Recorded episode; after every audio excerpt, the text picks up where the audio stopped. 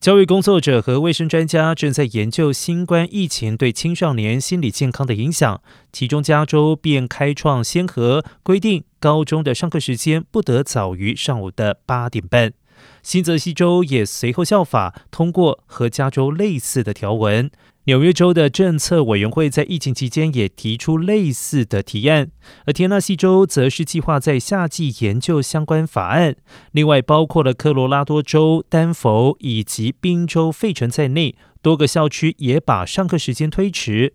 美国儿科学会、疾病预防及控制中心 （CDC）、美国睡眠医学学会等卫生机构都支持推迟上课时间，认为此举能够让学生获得最佳睡眠，每天晚上可以休息八到十个小时。而 CDC 发现，大多数初中还有高中生睡眠不足，容易引发成绩不佳、参与危险行为、忧郁症等问题。研究还指出，如果高中生把上课时间推迟到八点半，学生的睡眠时间增加，学习成绩和出席率也会提高，涉及青少年司机的交通意外也会减少。